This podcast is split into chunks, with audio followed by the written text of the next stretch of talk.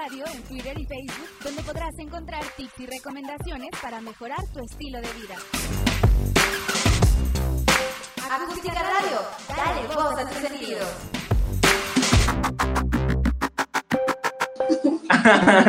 Hola amigos.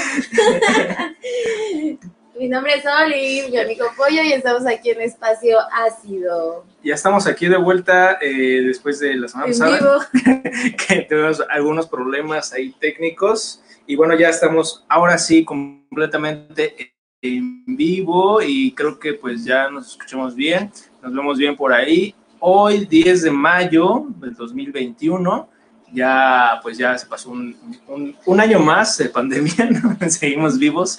Y bueno, eh, hoy conmemorando a todas las madres de todo el mundo, o bueno, en esta ocasión pues creo que de México, porque creo que en, otros países pues se celebra diferente día.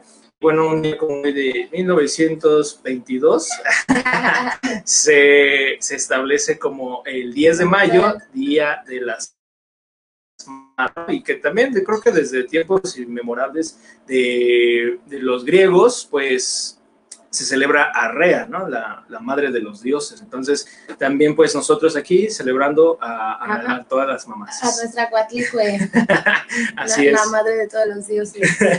no, yo creo que es algo, es un tema súper importantísimo, tanto a nivel social como a nivel familiar, como a nivel psicológico, ¿no? Hablar de la función materna es hablar de muchas veces de la base de toda la problemática que traemos ahí o el desmadre psíquico que traemos ahí, ¿no?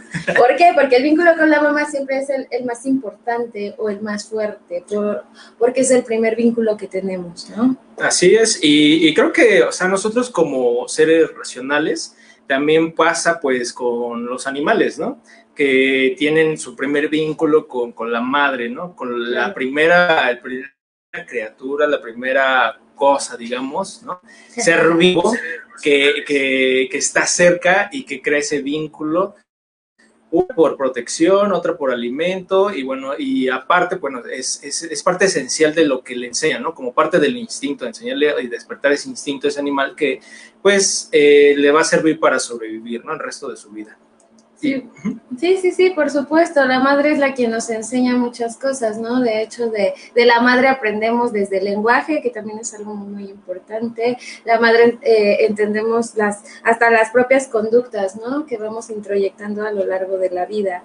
Y dentro de la misma psicología, pues tenemos varias perspectivas de la función materna. ¿Qué hace una mamá? ¿O qué es una mamá, no? Porque de repente, pues pues todos, todos hemos vivido, o la mayoría tenemos una mamá y sabemos cómo es nuestra mamá, que, que es muy chistosa de repente, ya te lo estábamos platicando, ¿no? La mamá de la, de la cultura mexicana, pues es, pues es todo un, un caso. ¿no? Toda una estucha de monerías, ¿no? Es, es muy, una habilidad este. muy colorida, así como una paleta de esas de colores, ¿no? Para pintar lienzos.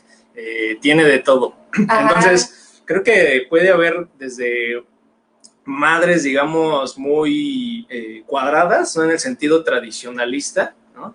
Pero también hay otras mamás que son, pues, de otro tipo de tradicionalista, ¿no? O sea, de la, de la típica de, de, la que se saca la chancla y la avienta, ¿no? y hay otras que, bueno, son, son a lo mejor son un hábiles, poco más, son hábiles, son hábiles ¿no? Buena puntería. Y hay otras que a lo mejor pues son un poco más eh, en el sentido más de rectitud, más de, de, no digas eso, siéntate, etcétera, ¿no?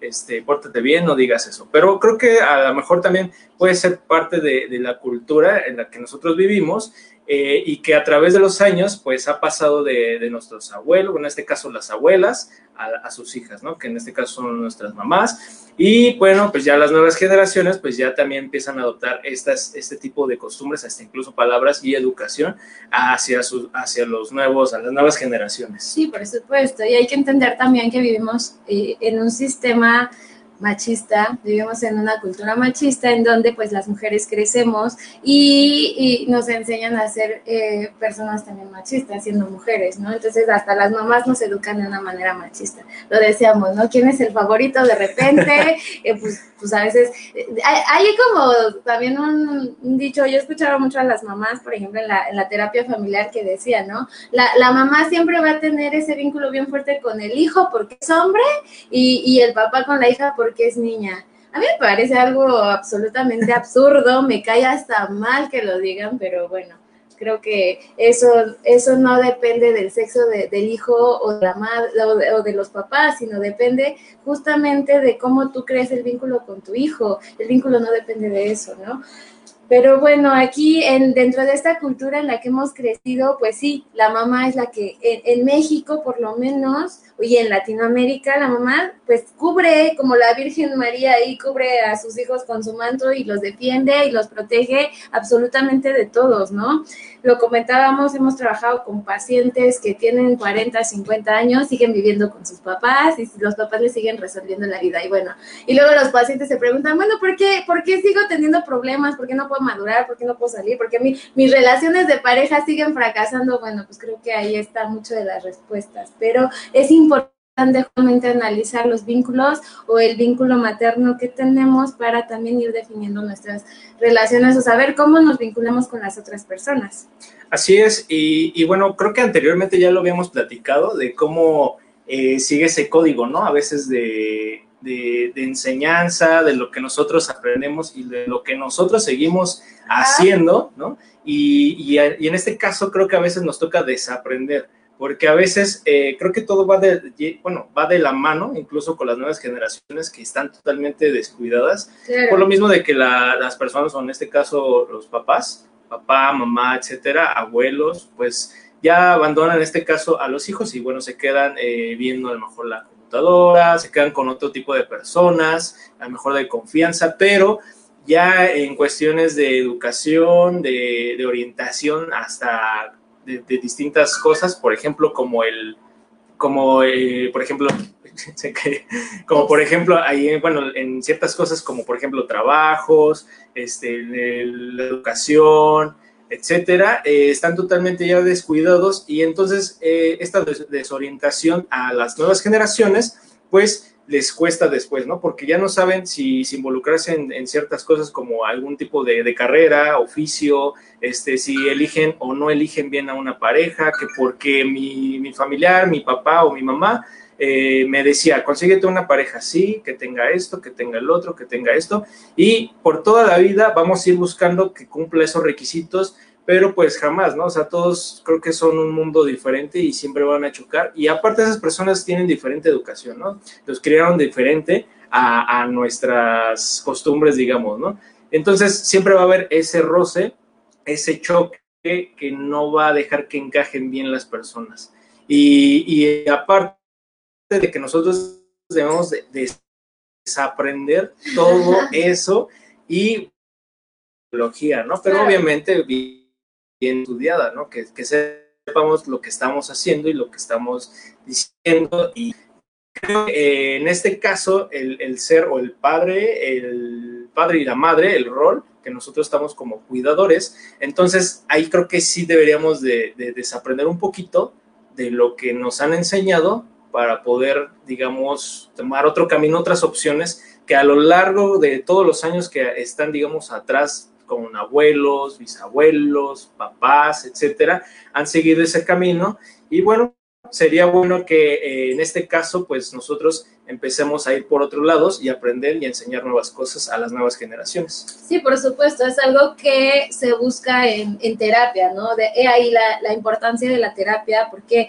Porque en terapia nos vamos dando cuenta a través del análisis de nuestra familia, del análisis de nuestra infancia, del análisis de nuestros mismos... Eh, situaciones y emociones que hemos tenido a lo largo de la vida, vamos a entender qué es mío realmente y qué es de mis papás, principalmente de mi mamá, porque decíamos, no, no, no estamos como haciendo, minimizando la parte del papá, por supuesto que no, pero eh, aquí la mamá juega un rol súper importante porque tiene el vínculo primario con el hijo, ¿por qué? Porque desde que eh, está en el vientre, el hijo pues hace ese, ese contacto, ¿no? Desde que eh, escucha primero a la mamá, o sea, el referente primero es la mamá. Entonces, eh, la mamá eh, decide si mantiene o, hace más fuerte este vínculo con el hijo, pero entonces no quiere decir que estemos eh, al papá lo quitemos, le quitemos la importancia que tiene. Simplemente hablamos de esta parte. ¿Por qué? Porque se va desarrollando muchas emociones y muchas situaciones a lo largo de la vida del niño. Y por eso les decía, Primeramente es como las ideas que mi mamá pues me enseñó. Si mi mamá me dijo que esto es malo, si mi mamá me dijo que no saliera porque me iban a robar, si mi mamá me dijo que este, pues que va a venir el copo y que me, que me va a comer. Bájate de ahí porque te vas a caer. me caigo, o sea, finalmente pasa. Entonces creo que es importante, o sea, todo lo que mi mamá me dijo en una infancia o en toda mi infancia, para mí va a ser algo casi, casi ley, va a ser algo real, porque sucede esto, ¿no? Te, te vas a caer y me caigo, entonces, pues, ¿cómo no le voy a creer si todo lo que yo estoy diciendo y todo lo que yo estoy viendo que ella me está diciendo es real. Entonces, esto casi casi es ley, entonces dentro de mi aparato psíquico se queda introyectado de una manera tan, tan arraigada que cuando yo crezco no me doy cuenta si es realmente mi deseo o es el deseo de ella. Muchas veces en la familia nos dicen, pues tú debes de ser abogada como tu mamá, o doctora, porque todos somos doctores en la familia, y, y, hacemos cosas no porque realmente yo lo quiera, lo hacemos porque nuestros papás nos están diciendo que lo tenemos que hacer, principalmente las madres, ¿no? Porque las madres, de una manera o de una perspectiva social, somos las que le dicen, ay, se cayó mi cartelito. las madres somos las que dicen, este, o, o guiamos lo mejor para nuestros hijos. Pero creo que también eso es algo muy, muy grave, porque muchas veces, ay, como mamá, muchas veces como mamá no me doy cuenta porque qué tan, qué tan positivo, miren, les quería presumir mi cartel. Festival de Día de las Madres hecho por mi bebé. ¿Y se ve? Ahí está. Sí, sí se ve. Ahí está. Todo, cool. Ese es Leo y yo cuando vamos en el carro. Y bueno, Leo y yo ya me puso que me ama también ama a su abuelita y a su bisabuelita, por si la están viendo también. Para que no digan. Este. Entonces. Comerciales. Sí. Esta, esta parte de, de como mamá me, no me hace ser objetiva. ¿Por qué? Porque a veces pongo mis miedos pongo mis emociones en mi hijo. Yo como tengo tanto miedo de ser exitosa o tengo miedo a, salir o tengo miedo a ciertas cosas allá en el mundo real, pues mejor no dejo salir a mis hijos. Pero como yo no lo puedo enfrentar, mejor se lo pongo al hijo. Es más fácil. Entonces, esta parte es muy compleja y eso justamente se trabaja en terapia. Saber separar qué es mío y qué es de mi mamá. En ese momento se lo devuelvo. A ver, mamá, esto es tuyo. A mí no me sirve como persona. Yo voy hacia otro lado completamente diferente y te guste o no, así la voy a hacer. Disculpa mi mamá, pero pues aquí estamos, ¿no? y creo que a veces también se, se da muchos problemas, ¿no? Dentro del núcleo familiar y hasta eh, con otras extensiones familiares de que eh, todos eran doctores, ¿no? Y de repente uno pues ya salió artista, ¿no? Ya salió ahí sí, por supuesto. Entonces, eh, y aparte pues ya, ya, ya, ya está siendo juzgado ¿Por qué? Porque él no, no, a lo mejor no va a ganar lo mismo, este, le va a costar a lo mejor un poco más de trabajo, pero eh, básicamente está expandiendo el conocimiento, ¿no? O sea, no nada más es una línea de doctores, de abogados, eh, eh, arquitectos, sino simplemente está expandiendo, pues, el conocimiento hacia otros lados en los cuales, pues, él se puede desarrollar. Y, bueno, a otras generaciones, pues, también puede pasar ese mismo conocimiento y no nomás se va a encasillar hacia un lugar. Y bueno, creo que eso que mencionas también de, por ejemplo, el, mantener, digamos, una línea en la cual todos van a ir a ese espacio y transmitir ese miedo, ¿no? De que a lo mejor eh, ni siquiera era de la mamá, ¿no? O sea, tal vez empezó desde la abuela, de la bisabuela. No, no sabemos, a lo mejor muchísimos este, generaciones atrás y, y, es algo, perdón, que no, que no se ha trabajado y justamente como no se habla, no se trabaja, pues lo vamos heredando a las situaciones, a las generaciones que, que, que, van hacia abajo, pero esto, esto es peor porque cada generación le va a poner eso y un poquito más otro síntoma y otro síntoma y se va grabando, ¿no? Lo decíamos, la primera generación lo calla, la segunda lo pone en el cuerpo y bueno, la tercera es la locura, ¿no? Y de ahí sí se va para abajo peor. Sí, y creo que eso, por ejemplo, en, aquí en México, un país pues eh, lamentablemente machista, pues eh, yo creo que hace que 100 años, ¿no? La violencia intrafamiliar, pues yo creo que se veía normal, ¿no? Normal, entre comillas, que no es pues normal, ¿no? Entonces, pues eh, la, mujer siempre se quedaba a lo mejor con, los hijos, no podía salir a lo mejor a buscar trabajo, no tenía derecho a votar, ¿no? Este, son muchas cosas que pues eh, son, son cosas que se tienen y se trabajan con el tiempo Y bueno, ya hasta que, por ejemplo, llega la libertad de, esta de, expresión, de, votar, el derecho a votar, eh, se implementa el Día de las Madres, imagínate, 1922, ¿no? ¿Cómo, ¿Cómo se vivía en ese tiempo? ¿Y qué contexto? O sea, y aparte como para qué hacerlo, como que festejar que si justamente se vive en una situación de violencia, se vive en un, en, momento de, revolución. Sí, exacto. Y por ejemplo, eh, en la revolución, pues estaban las soldaderas, ¿no? que creo que les permitieron en ese momento eh, pues participar ¿no? en esto que es toda la revolución, todo este movimiento, pero pues también ahí había personas, este, este tipo de personas, las soldaderas, que pues eh, se dedicaban más a curar a las personas, ¿no? A, los revolucionarios, a cocinar, a cuidar, llevaban incluso hasta sus mismos hijos y bueno, tenían como ese, ese rol, ¿no? De estar cuidando a todas estas personas y mantenerlos, en este caso, bueno, eh, como, como, ¿cómo se dice? La asistencia, ¿no? El mantenimiento de todo, de todo el, equipo, pero sí llegaban a mantener pues una parte, digamos, de lucha, ¿no? Sí llegaban a ponerlas en posiciones que a lo mejor eh, podían ser clave para poder, eh, no sé, invadir, llegar y, y, pelear con otras personas, pero no llegaba el momento a lo mejor de una batalla cuerpo a cuerpo, ¿no? Porque a lo mejor eh, en ese momento las personas que estaban eh, liderando todos esos grupos revolucionarios, pues no confiaban a lo mejor que en, la estatura, en la fuerza, en la precisión, etcétera, pero pues sí eran totalmente capaces, ¿no? Simplemente no se les daba la oportunidad. Y creo que hasta nuestra fecha, hasta nuestras fechas, pues sigue pasando, creo que se sigue minimizando pues el esfuerzo, eh, el trabajo de, las mujeres. Y también llega a, mantener como ese, ese tipo de, de, discriminación, ¿no? Porque, pues, bueno, algunos trabajos, pues que ya salió embarazada alguna trabajadora y pues ya no puede trabajar, ¿no? En, este caso en una empresa, o porque ya no va a ir tantos días, que porque ya no su, su rendimiento ya no es el mismo, etcétera. Yo, yo creo que eso es algo bien importante, como, como tú lo dices, ¿no? Desde esos entonces, y yo creo que desde hace muchísimos años hasta atrás, eh, la parte de, del hombre, de, de la figura de masculina siempre ha minimizado a la mujer, ¿no? Yo lo platicaba apenas con, con alguien, esa parte de que existían muy, muy antes, muy, en muy atrás, muy en la, en la antigüedad, no lo decimos nosotros, en la parte feminista lo dice la antropología, se dice que existieron sociedades ginocéntricas, ¿no? Estas sociedades ginocéntricas estaban hechas de puras mujeres y usaban a los hombres justo para esta, esta parte solo reproductiva, porque como seres humanos nosotros necesitamos eh, reproducirnos porque si nos vemos en peligro de extinción, eh, la, misma, este, la, misma especie como que hace crisis y quiere reproducir, reproducir. Eso pasa cuando hay epidemia de embarazos, ¿no? Como que se ve en crisis y se reproduce y se reproduce. Entonces, eh, las sociedades ginocéntricas eran justamente sociedades que solo eran para mujeres, de mujeres y trabajaban las mujeres, no necesitaban hombres. Pero ¿qué pasa? Llega un momento en el que los hombres, dentro de su estar lejos de estas sociedades, se dan cuenta que pueden dominar a la mujer. ¿Por qué? Porque tienen la fuerza y porque tienen toda, todas las características físicas para poder someter a la mujer. Entonces empieza esta lucha contra la parte de las mujeres y empiezan los genocidios, ¿no? Empieza justamente toda esta lucha y matanza contra las mujeres hasta que se, se hace esta parte dominante con el hombre.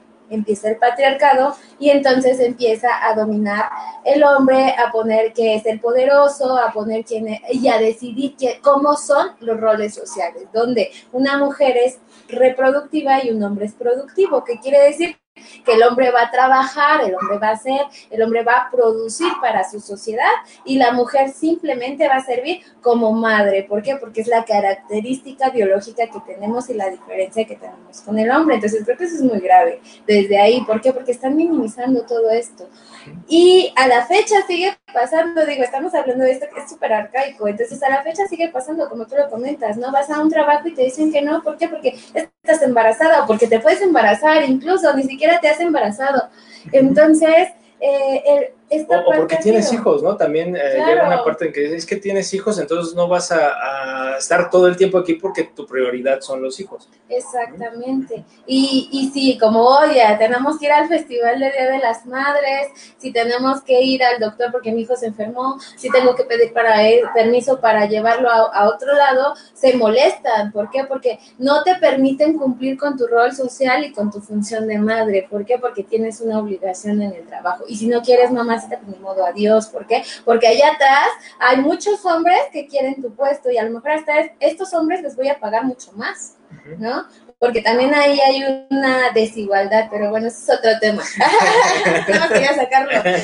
Este, eh, pero bueno, aquí e, es, importante también entender cómo, cómo es complicado y es complejo ser madre dentro de una sociedad patriarcal, de una sociedad dominada por, por las reglas del hombre porque el hombre te dice, a ver, limítate a ser madre, ¿no? Y limítate a, a cumplir con estas funciones y nunca va a ser reconocido y nunca va a ser algo que, se pueda cambiar o nunca ha sido algo que, se pudiera cambiar porque no está esa promesa. ¿Por qué?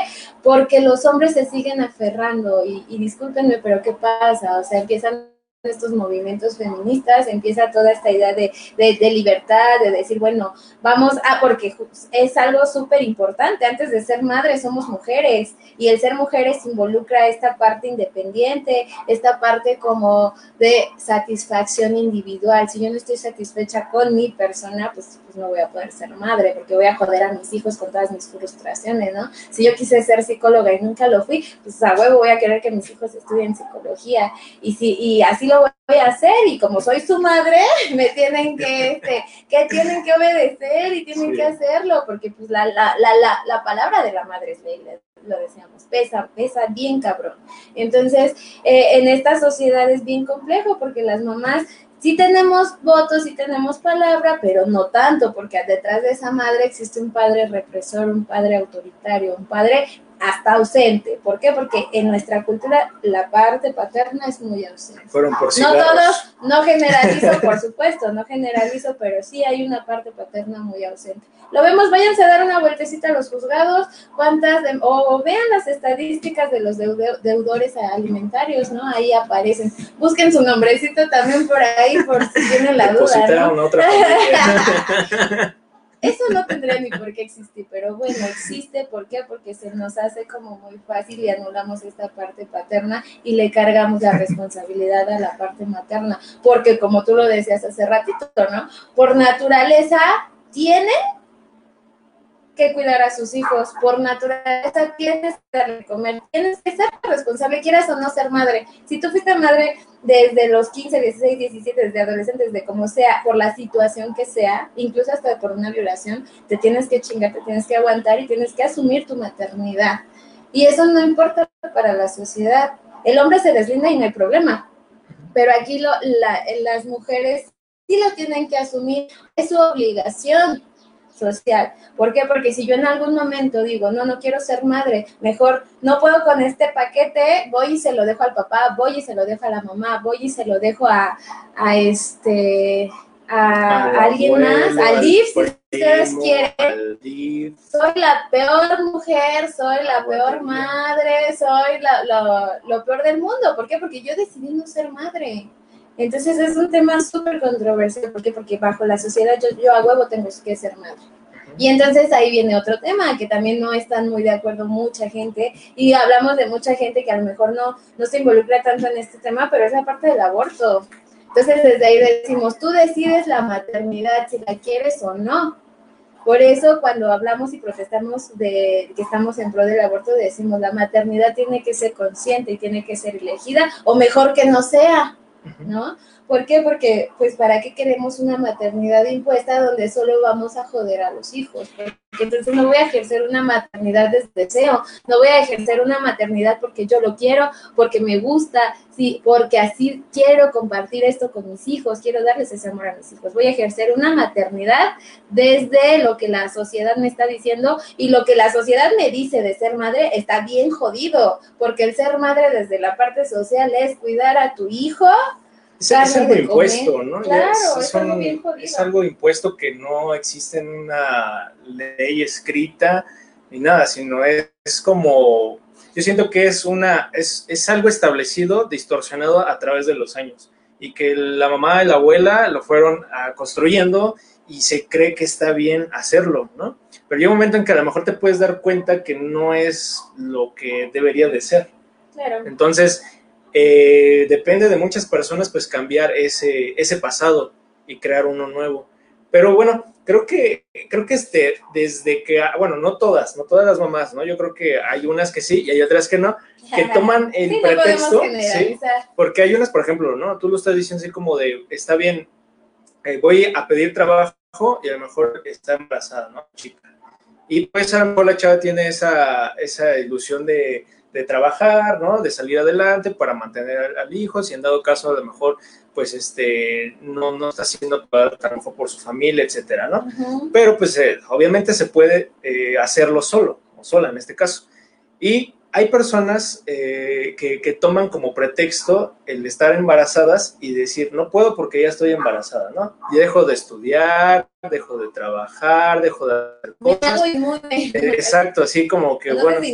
Sí, o, piensan que es una enfermedad, ¿no? De que, ching, estoy embarazada, ya no puedo hacer nada. Hasta lo dice la sociedad, ¿cuándo te vas a aliviar? ¿Aliviar de qué chingado? Solo voy a parir. o sea, ¿sí, o no? Entonces, creo que a veces algunas personas sí toman como pretexto, ¿no? O sea, como una enfermedad, como el, dejar de hacer cosas. A lo mejor sí llega un momento en que a lo mejor el cuerpo no lo, no lo, no lo aguanta, no tolera ciertas cosas, ¿no? Eh, se complica el embarazo, ¿no? Puede haber alguna ahí, algo que pueda afectar pues, el desempeño, ¿no? En el trabajo, en la escuela, pero hay personas que a lo mejor eh, su embarazo pues va bien, va desarrollándose el bebé bien y pues bueno, ya dejé de estudiar, ¿no? A lo mejor sí te puedes tomar un tiempo, pero no significa que dejes de, de estudiar totalmente o dejar el trabajo, dejar de trabajar o hacer demasiadas cosas por ser mamá. Que abandones tus deseos completamente por ser mamá y pasa, o sea, hay madres que abandonan totalmente sus deseos por entregarse al hijo y creo que es algo también muy, muy grave porque entonces estás condenando al hijo a que te pague todo eso que tú has sacrificado por por estar con él. Creo que eso es muy egoísta también, ¿no? Por eso yo soy muy insistente en esta parte. Antes de, ser mamá somos mujeres y tenemos que eh, enfocarnos en nuestra vida de mujeres y satisfacer esta parte para poder cumplir esa función materna. Si no, no hay forma, o bueno, yo lo que he visto, no conozco otra forma, no he visto otra forma para poder llevar a cabo eh, de, una forma amorosa, porque no hablamos de una forma bien o mal, ¿no? De una forma amorosa la parte de la función materna. Sin la función paterna o con la función paterna. Aquí no hablamos de si está o no el papá para que yo pueda hacerlo bien, ¿no? No nos, no nos no es que no nos importe, ¿verdad? Pero no, no es tan relevante. ¿Por qué? Porque yo no lo decido. Si el papá está conmigo para poder hacer esas funciones a la par, pues qué chingón, ¿no? Sería como muy padre. Pero si no lo está, también hay alguien que lo tiene que hacer. Y por ahí me decían, este, saludos a Guatemala y que a, la madrina, ¿no? Saludos a la madrina, a su madrina, no a mí, porque luego también, a la madrina. También a Jean Lu, que dice mucho éxito también de este lado. Esa es hermosa. Y este y no siempre, también eso es muy importante el saberlo. La, la, parte de la maternidad, de la función materna, no siempre la hace la mamá, la puede hacer cualquier persona, incluso el papá. Si yo como mamá decido no tener a mis hijos y llevárselos al papá y decirle, ¿sabes qué, güey? No puedo con esto, hazte cargo tú. El papá puede hacer la función materna y puede hacer la función paterna. ¿Por qué? Porque no tiene que ver con lo biológico tiene que ver con una función amorosa en donde lleves a los hijos hacia su propio deseo y le quites toda esta carga de la mamá, del papá, de los abuelos y de la familia que vamos trayendo desde mucho tiempo eh, o muchas generaciones anteriores. Pero ¿cómo se logra todo esto? Yo insisto en terapia. ¿Por qué? Porque en terapia vamos a concientizar y vamos a traer a la realidad qué es lo que quiero y qué es lo que no quiero. Si no voy a terapia, me la voy a, pasar diciendo, ay, pues por eso se embarazan, porque abren las patas y porque no se cuidan y luego se están chingando que quieren abortar. Híjole, ahí sí que les decimos, ¿no? O sea, mejor investiguen vayan a terapia y luego opinen, ¿no? Sí, exacto, creo que falta de empatía, ¿no? Aparte, o sea, bastante. Es, bastante crítico eso. Aparte, creo que en estos tiempos eh, también ya, ya existe la adopción, ¿no? La adopción. Hay, hay niños que a lo mejor nunca conocieron a, a, su mamá, porque a lo mejor pues pudo fallecer en el parto, fueron abandonados, etcétera, miles de razones y bueno, se dan en adopción. Entonces, en este caso, creo que las parejas del mismo sexo, eh, puede ser hombre o mujer, ¿no? Eh, llegan a adoptar las parejas. Entonces, aquí, bueno, la clara imagen de que no necesariamente tiene que ser mujer para ser mamá o necesariamente ser hombre para ser papá. Sí, justamente es lo que deseamos. La función la puede hacer cualquiera. Sí.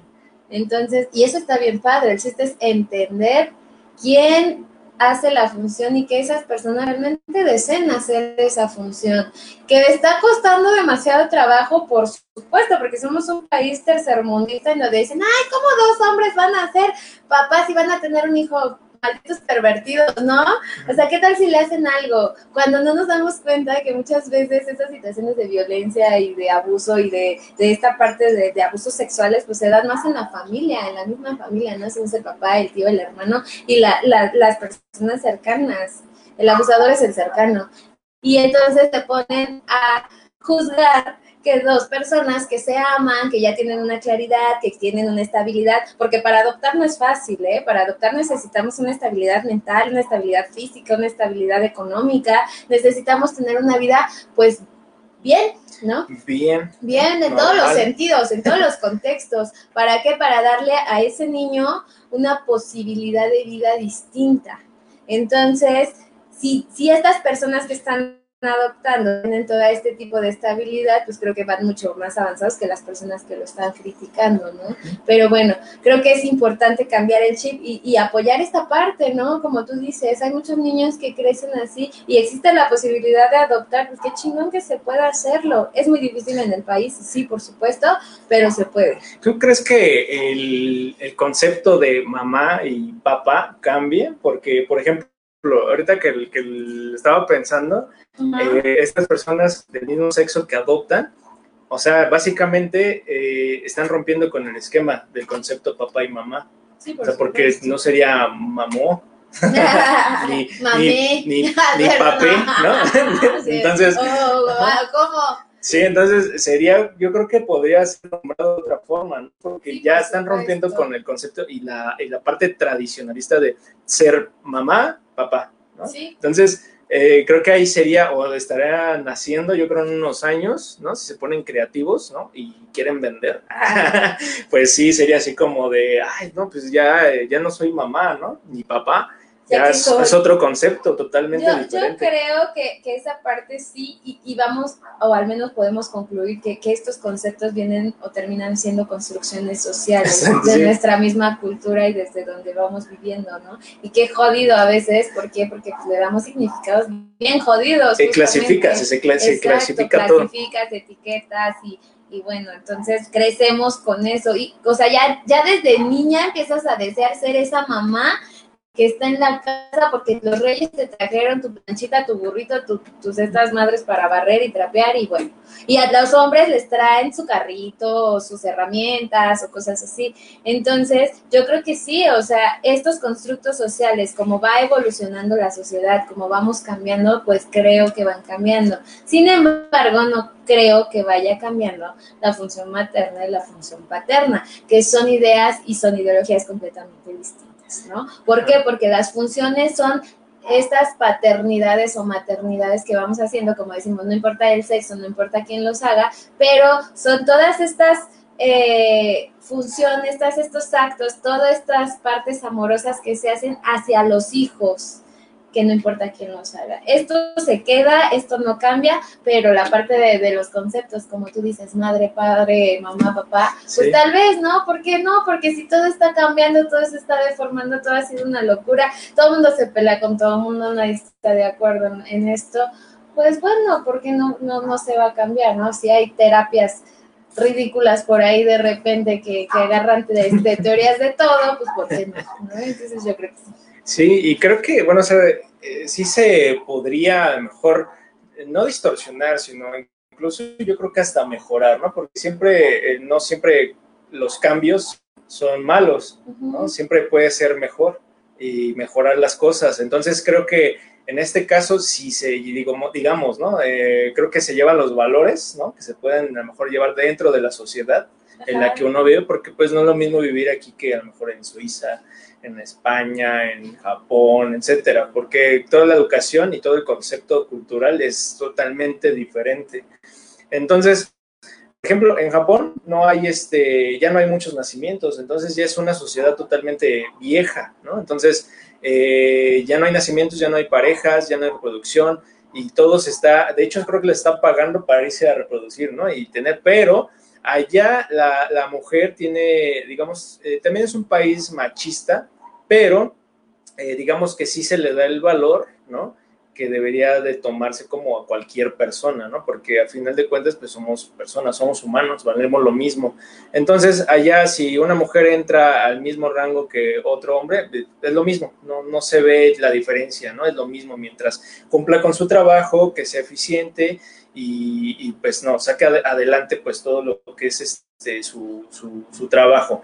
Y en este caso, ahí las mujeres, pues, este dan prioridad a todo su trabajo que mantener eh, una relación y tener hijos, porque eso allá lo toman como pérdida de tiempo y, que pues, o sea, básicamente los va a alejar del trabajo, porque allá el trabajo pues es, es bastante, digamos, importante. Eh, importante. Es lo primero. Exacto, y aparte son muy exigentes, son muy exigentes con todo el trabajo. Entonces, si llegas a faltar, eh, no sé, a lo mejor un día, pues ya a lo mejor te, te quitan el sueldo, te bajan de puesto o totalmente te despiden.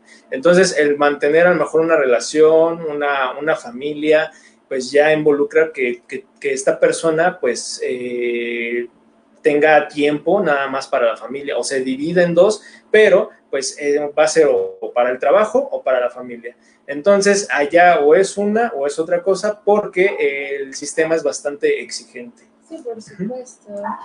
Y, y, bueno, me parece que sigue siendo algo completamente decisión de una sociedad patriarcal, porque quien lo decide, el sistema. El sistema te dice, en Europa incluso en algunos, en algunos países te dicen cuántos hijos puedes tener y no te puedes tener más de dos hijos. O sea, eh, la, la, maternidad sigue siendo condicionada y no condicionada por la misma madre, o sea, condicionada por un sistema que viene de esta parte este, patriarcal, donde, por ejemplo, en Japón se me hace como esta parte súper capitalista, ¿no? En donde tienes que producir, producir, producir y no nos importa esta reproducción, nos importa la producción porque lo que nos importa es hacer dinero. A mí, yo con, si, si hay nacimientos, yo pierdo. me, me genera este gasto, pero no, o sea, yo lo que quiero es producir. ¿Por qué? Porque eso me va a hacer una, una, una nación potente, porque esto me va a hacer el tener el poder. Y bueno, aquí eh, la rayita en donde las personas van perdiendo la cordura y, llegan hasta esta locura es justamente cuando llegan a eh, tener el poder, ¿no? O a querer tener el, poder. Sí, sí, de hecho, por ejemplo, eh, podemos ver el mapa, ¿no? El mapa mundi, el que nos ven en la papelería. Hace mil años no escuchaba esa, este, ese término. Creo que ya lo había borrado de mi mente. Geografía, monografía, ¿no? Este mapa, voy a ir a pedir una sí todavía existe. Ok, pueden buscarlo ahí en Google, pueden googlearlo. Para los chavos, dile la, la, generación X, la generación este, la de cristal. Las cristales, Entonces, ahí está el mapa común y búsquenlo, ¿no? Es un mapita ahí y este y pueden ver que el, todo el norte del planeta o del mapa eh, son países a lo mejor pues más desarrollados, ¿no? Primer mundo también. Entonces, ya de la mitad para abajo ya son países tercermundistas y, y ya pobres, ¿no? Entonces, Puede haber alguna otra excepción por ahí en el mapita, pero la mayoría, digamos, eh, de la mitad para abajo está África, ¿no? Sobrepoblación, pobreza, este, mundos machistas, ¿no? Poca oportunidad, hambre, etcétera. De este lado en América, bueno, pues nosotros estamos en medio, ¿no? Estamos entre Norteamérica y Centroamérica. Somos el sándwich. Ajá, exacto. Nosotros a lo mejor tenemos esa el Hijo, el hijo sándwich en la familia, al que la mamá no quiere, y no es que no lo quiera, es que no se acuerda que tiene ese hijo, ¿no? Digo que tengo al grande y tengo al chico chico, pero quién sabe quién pues, sea. Pues quién sabe. bueno, no, te, voy a compartir una frase que, que, me, dijo, que me dijo mi mamá. Me dijo mi mamá, te lo voy a decir. Entonces, eh, digamos, va a estar, eh, nosotros estamos entre Norteamérica y Centroamérica, ¿no?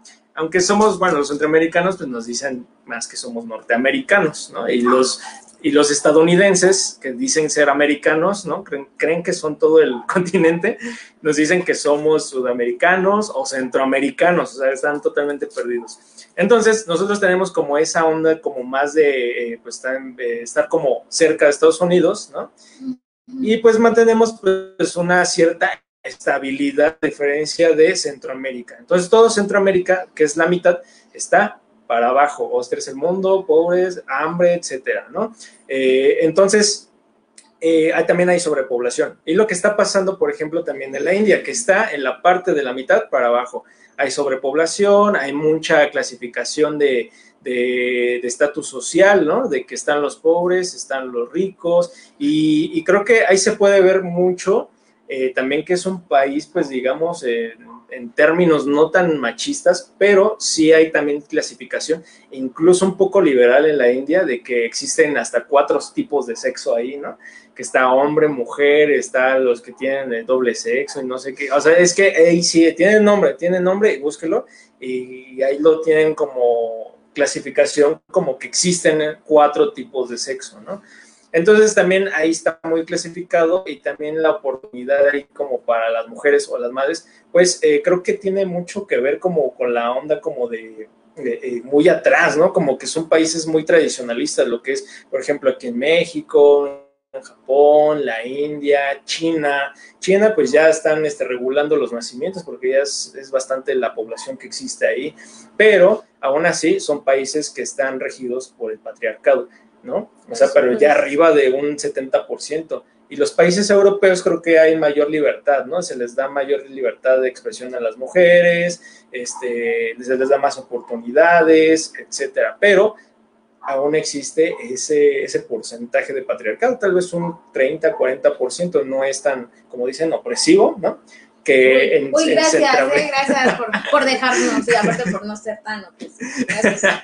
Entonces, sí, en otros países así compran su mapa mundo y van a ver que la mayoría de países de la mitad para abajo eh, se encuentran en esa situación de sobrepoblación, pobreza, hambre, corrupción, etcétera. Claro. Y, y, yo creo que a pesar de toda esta visión fisiológica que tú nos has dado, económica, política, que vemos en este mundo, en este mapa mundi, eh, finalmente la mujer sigue siendo oprimida y no quiero hablar como de feminismo porque no va no, no va como en este sentido el tema de hoy. El tema de hoy es la maternidad, ¿no? O la, parte de las maternidades y las perspectivas. Entonces, pero, pero va de la mano. ¿Por qué? Porque al, al ser estas mujeres oprimidas, al ser reprimidas, al, al, tener que vivir bajo las reglas de un sistema patriarcal donde te dice si puedes, si no puedes, si quieren ellos, si no quieres, este, es complicado ejercer una maternidad y es complicado el, tener familias sanas, porque también como madre te hacen responsable de la familia. El padre es el responsable económicamente de la familia, porque si el papá se va todo el pinche día a trabajar, no importa. Y si es ausente y no va a los festivales de Día de la Madre, no va a ver a sus hijos bailar el ratón vaquero, no pasa nada. ¿No? Pero si la mamá no va, pues, o sea, pinche mala madre, ¿no? Es la abandonadora, es la que no tiene tiempo, la que prefiere andar y no va a trabajar porque casi siempre el pensamiento, lo, no sé qué trae, qué chip traigan todos, pero se va de loca o se va con otro o quién sabe qué hará la mujer, pero siempre anda en la calle porque la mujer es callejera, ¿no? Entonces, o sea, es bien complejo ser, ser madre porque creo que es este es algo que, te, que, se carga mucho la responsabilidad, pero desde el deseo, desde este sistema patriarcal. Entonces, lo que nosotros estamos haciendo ahora, lo que se, se quisiera hacer, no desde un movimiento feminista, sino desde un movimiento, desde una parte, incluso desde la misma psicología, hacer consciente lo que queremos como personas y de ahí ir cambiando, como tú dices, estas ideologías, estas estas dinámicas familiares que, que, a veces son dinámicas familiares muégano, dinámicas familiares donde la mamá tiene que hacerse cargo o donde tiene el rol de, de, este, de nuera y donde no tiene ni voz ni voto, pero ¿cómo ejerce una maternidad si la, la misma familia la anula? O sea, dinámicas familiares de verdad muy fuertes, donde la mamá a veces no tiene opción, no tiene, no tiene palabra. Entonces luego se preguntan, ay, ¿por qué mi hijo salió adicto? Ay, ¿por qué mi hijo está en la cárcel? Ay, ¿por qué mi hijo te está así? Ay, bueno, vemos la historia y entonces revisamos que la mamá jamás tuvo esta voz para poner límites, jamás tuvo un lugar en la familia, jamás tuvo este reconocimiento, siempre fue reprimida y siempre fue anulada no nada más desde la familia, incluso ella misma lo hacía y creo que está más grave porque si nos anula la familia, o sea, si la familia a mí no me quiere y me anula y me dice, tú eres mal elemento en la familia, pues, pues no me importa, o sea, ¿qué? Pero si yo misma me anulo, si yo misma digo, no, pues sí, tengo que obedecer y no puedo y no quiero y no sigo mi deseo, pues ¿qué, les, qué mensaje les estoy dando a mis hijos? ¿Qué, qué o sea, de, de, alguna forma también el lenguaje no verbal existe y este tipo de mensajes en los actos que yo estoy realizando, pues creo que impactan más en la psique de mis hijos, ¿no?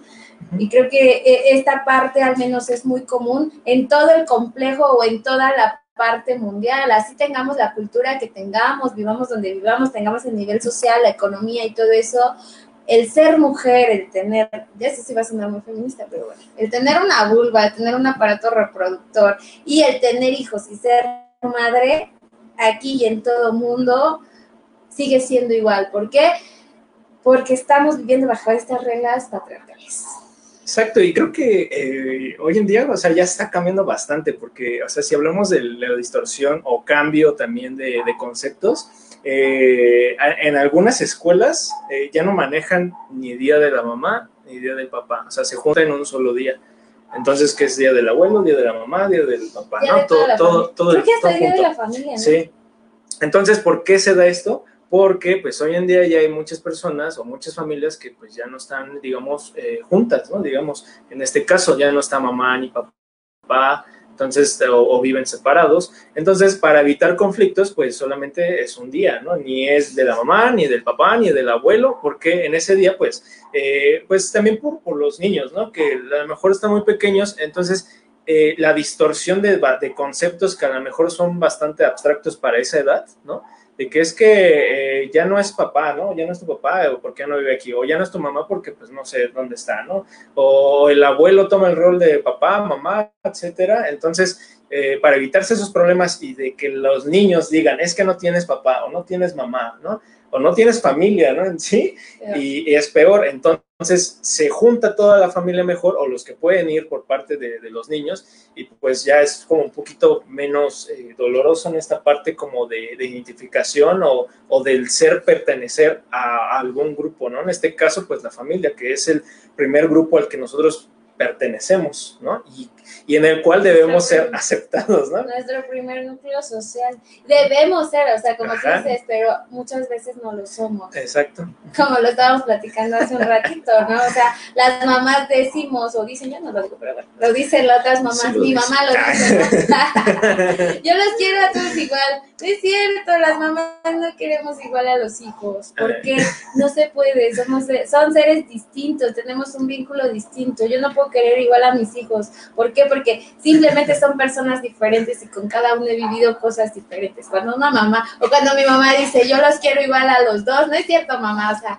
no nos puedes querer igual, pero bueno, ahí me va a reclamar. Ahí, ahí, escriban este, frases de mamá, ahí por si quieren expresar, por, por, si, por si se acuerdan todo lo que las mamás mexicanas retomando esto nos, nos dicen, ¿no? Y crecemos con ese chip, crecemos con la parte de eh, como las mamás pues son las que nos aguantan, las mamás son las que nos salvan, las mamás son las que finalmente siempre van a estar ahí para resolvernos o para ayudarnos en muchas situaciones, ¿no? Y el ser mamá, pues sí, no está peleado con el que nos, nos ayude, nada más que muchas veces eh, las mamás somos muy sobreprotectoras y es ahí justamente donde le cambiamos el chip a los hijos y bueno, se desvían, ¿no? Cuando tenemos madres abandonadoras o madres sobreprotectoras, pues entonces creo que sí hay un impacto psicológico muy fuerte en los hijos y ellos deciden hacer otra cosa. Exacto, y, como dicen, ¿no? Que, este, que no, no es de que quieran a, a uno, ¿no? o al que sea el consentido, sino cuidan al más dejo. ¿Qué, qué, decimos? No, hay, gente que, que sí lo necesita. Entonces, no se sientan mal el instinto materno se prefieren a otros, sí. Ya sé por qué no soy la consentida de mi mamá. Sí, entonces no se sientan mal si no eh, son los consentidos de su mamá. Recuerden que cuidan más al más güey. ¿vale? Entonces... Acá, espérame, acá Eduardo dice que traigo el chip del patriarcado súper introyectado. Sí, por supuesto. ¿Por qué? Porque vivimos en un sistema patriarcal desde una historia y estamos hablando, no, no es por venir a hablar de patriarcado, de feminismo, pero creo que es muy ad hoc ahorita el tema porque estamos hablando de la maternidad.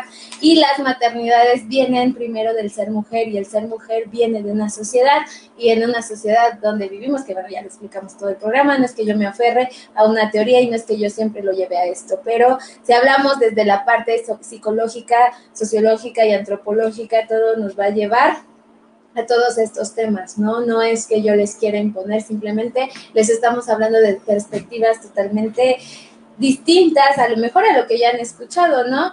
Y yo entiendo que a lo mejor en algunos cause molestia o cause enojo o cause cosas ahí, como nos pasaba en la universidad, hablábamos de temas y bueno, ¿no? Brincaban y se incomodaban, pero bueno, esto nada más es debate, perspectivas y finalmente piensan, cada quien piensa y vive como, como quiere, aquí lo único, el fin del programa es que ustedes analicen y de verdad hagan cosas por ir a terapia para que podamos este, analizar todas estas Es como descolocarse un poquito, ¿no? Es como nada personal, nada contra los hombres, yo no estoy en contra de los hombres, sino acá no estaría mi amigo Pollito, que si no estaría una amiga.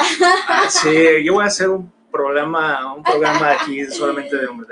no, no, ¿cómo creen? No, yo soy, o sea, totalmente, es que no, el chiste no es clavarse, ¿no? O sea, son totalmente posturas diferentes y pues si a mí me gusta el helado de chocolate, pues no a todo el mundo le va a gustar el helado de chocolate, ¿no? Entonces, son totalmente cosas, eh, pues digamos que de todo el mundo, ¿no? Todo, toda cabeza es un universo propio y que independientemente todos creen en lo que quieran entonces, este, simplemente es...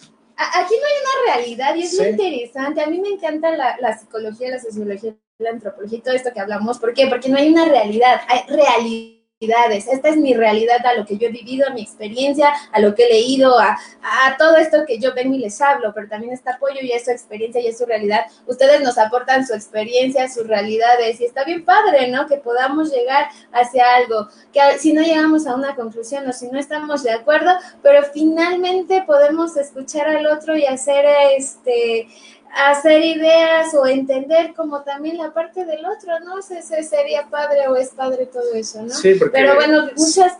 Ajá, no, digo que, que, o sea, el, conocimiento de todas las personas, si, si es bien aceptado de parte de una de nosotros, así, pues eh, creo que creces, ¿no? Por supuesto. Tanto emocionalmente, culturalmente. Esto nos hace eh, crecer, nos hace a lo mejor, algo se nos queda de los otros. Yo lo que a, lo largo de nuestra experiencia o de la experiencia que hemos tenido, que siempre vamos a aprender del otro, ¿no? No voy a cambiar porque esta es mi esencia y y bueno, así me hizo mi mamá. Pero este, no, no, no, la voy a cambiar, por si voy a aprender del otro, si puedo compartirles algo. Si no están de acuerdo, pues eh, se vale, si están de acuerdo también qué padre, pero si ustedes me comparten algo, también aprendo de ustedes y, y con pollo y todo esto es así, este es el fin, ¿no? Digo, la, la idea es justo analizar y el entender el por qué estamos hasta estos puntos, esta sociedad, estas situaciones de crisis que vivimos en la actualidad, porque en la actualidad no podemos decir yo estoy bien. La gente que dice yo estoy bien es una reverenda falacia. No me pasa nada. no me pasa nada, porque detrás de ese yo estoy bien y de yo estoy, no tengo nada, no necesito ir a terapia, no necesito ir al psicólogo, no necesito que alguien venga y me diga. Son los primeros. Híjole, detrás de todo eso hay una serie de signos y síntomas realmente eh, preocupantes, ¿no? Pero eh, justo todo esto es para hacer conciencia de decir, tal vez sí puedo o sí, sí, sí quiero, sí necesito ir, sí, sí quiero encontrar esa parte de mi yo, ¿no? Pero bueno, solo son formas, solo son realidades. Y pues les agradezco mucho sus comentarios. Este, ahí esperamos sus frases de mamá. Frases de mamá, ¿cuál le recuerdan? Híjole, mi mamá no me acuerdo mi mamá siempre decía hija de tu madre, que, que, que, mi hermano no era su consentido, pero sí es su consentido. sí, hay bastantes, ¿no? Igual la famosa chancla, este... No, mamá nunca me pegó con la... Dice que me hizo falta. Yo creo que sí. Este, ¿qué frases de mamá? Este, bájate de ahí, te vas a caer, este... Te cae te lo dije. ah, esa sí, esa sí me la dice. me la sigue diciendo. Nomás lo encuentro y ¿qué te hago? ¿no? este, ¿qué otra No, a mí, a mí, yo le decía, ¿qué me voy a poner? Y me decía, lo de oro. Y yo así, iba a buscar algo de oro.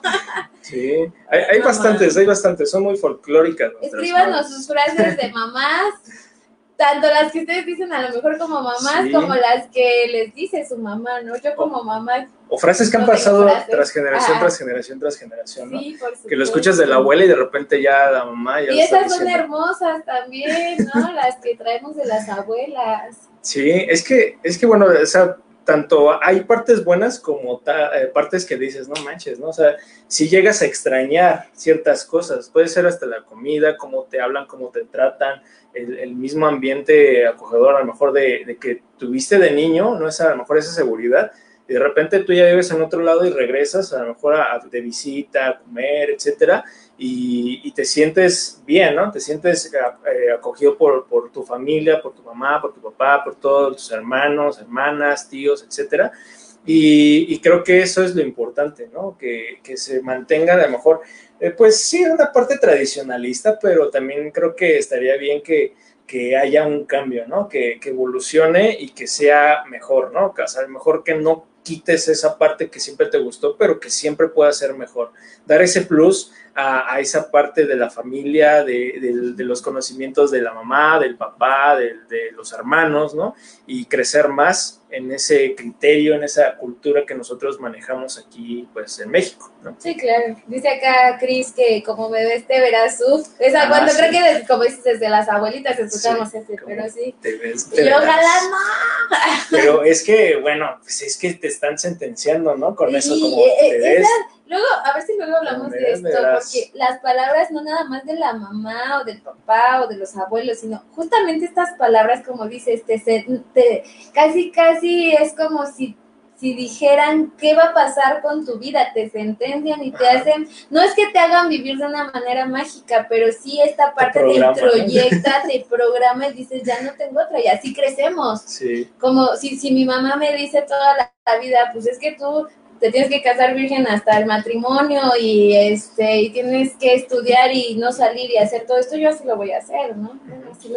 Sí, o sea, es que muchas cosas, ¿no? O sea, como me ves, te verás, eh, puede ser hasta físicamente, ¿no? De que a lo mejor el, el abuelo, ¿no? Se lo digo al papá, bueno, en este caso, a lo mejor mi papá o mi mamá, y, pues a lo mejor el abuelo pues ya estaba mejor eh, cansado, con algunos, unas molestias a lo mejor en la espalda, en la rodilla, lo que sea. Y de repente el papá pues ya empieza a decir, ay, pues yo creo que también como el abuelo ya estoy sufriendo de la espalda, ¿no? Y a ti también te va a pasar, diría Abraham Simpson a Homero, ¿no? y a ti te va a pasar. Claro, más claro ejemplo no puede haber de cómo este, vamos dejándole a las generaciones la carga emocional y, cognitiva bien cañona, ¿no? Que tienes que sufrir económicamente, también te va a pasar, no, pues quién sabe, ¿no? o sea, ¿quién dice? ¿quién dice? Pero si no, como nos lo dice mi mamá, como me lo dice mi papá, como me lo dicen mis abuelos, que son mis referentes importantes en mi vida, pues yo ya sí lo creo y entonces yo así ya, ya vivo, vivo, hasta vivo angustiada porque digo, ay, entonces para ser grande, cuando yo ya sea grande necesito sufrir como para, lo sufrió el abuelo y la abuela. Exactamente, para tener un terreno, un carro, o, para disfrutar lo que, lo que ellos disfrutan, ¿no? Pero bueno. Y si, y si fue todo lo contrario, a lo mejor los abuelos fueron súper exitosos y no les costó, o sea, a lo mejor sí les costó, pero formaron una, una, un imperio, entonces a lo mejor sientes la presión, ¿no? También de lograr lo mismo. Claro. Y llegar al mismo nivel. Y es que tu abuelo lo hizo a los 15 años, ¿no? Y uno a lo mejor ya tiene 28, 30, 40 y dices, pues no soy ni la sombra de lo que fue el abuelo, pero pues básicamente pues uno está viviendo, ¿no? A su ritmo. No son mismos tiempos, ¿no? Los mismos tiempos que vivió el abuelo. A lo mejor facilidades, hubo más facilidades para conseguir un terreno en ese momento, claro. Y por eso, por eso decimos, ¿no? Las mamás no podemos querer a los hijos de la misma forma. No mientan, mamás, no hay que mentirles a los hijos. No los queremos igual, ¿por qué? Porque somos seres diferentes. Yo no soy igual al abuelo, a la abuela, a nadie, entonces yo mi vida, mi camino es totalmente diferente. Claro, si lo tengo bien consciente y si sé cuál es mi deseo y lo defiendo y sé hacia dónde voy. Si no, pues me voy a quedar viviendo con mis papás hasta los 50 o, o, hasta que me muera, ¿no?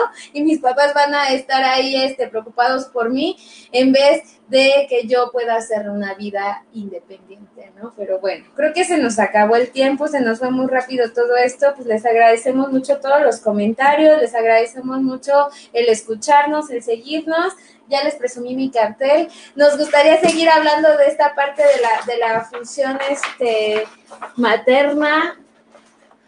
Ahí está, para todas las mamás. Para todas las mamás, feliz día a todas esas mamitas que, que son mamás por elección y a las que no, pues también feliz día porque de alguna manera lo hacen, ojalá en algún momento lo hagan consciente, pero este, esperemos que pasen un día muy, muy padre.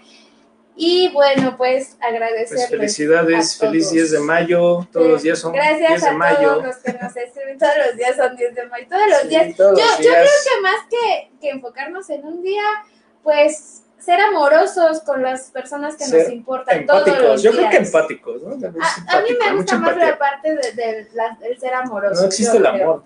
Ay, pero es distinto, luego lo hablamos, lo hablamos la siguiente sesión. Cuarta parte de la sesión. Sesión 5, no existe el amor, pero bueno. Nos vemos entonces, yo no me acuerdo qué más les iba a decir, pero bueno. Este, Cualquier cosa nos escribimos, estamos en contacto, nos vemos el siguiente lunes a la una de la tarde, no se les olvide, compartan nuestros videos, por favor. Ahí, están saliendo todas las, eh, donde vamos Nuestras a Nuestras redes, gracias a Acústica Radio, gracias a todas. Este, quédense con Territorio Comanche, sigan Acústica Radio, Facebook, Instagram y Twitter. ¿Vale? Bye.